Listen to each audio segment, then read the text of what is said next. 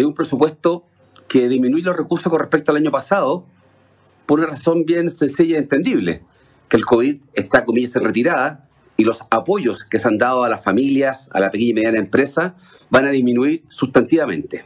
Con todo, desde ese punto de vista, es un presupuesto de normalización, si ustedes quieren.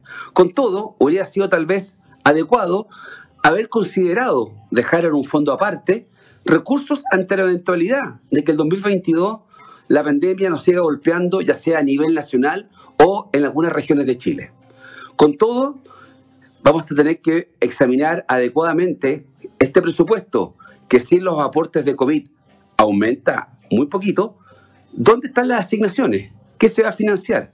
Y muy importante, revisar las reasignaciones. El gobierno acaba de anunciar que va a reducir en 1.500 millones de dólares el presupuesto con reasignaciones. Y el año pasado, cuando se hizo eso, vimos que hubo que revertir medidas. Le habían disminuido los recursos, por ejemplo, a las universidades, o al Ministerio de Educación y a los gobiernos regionales.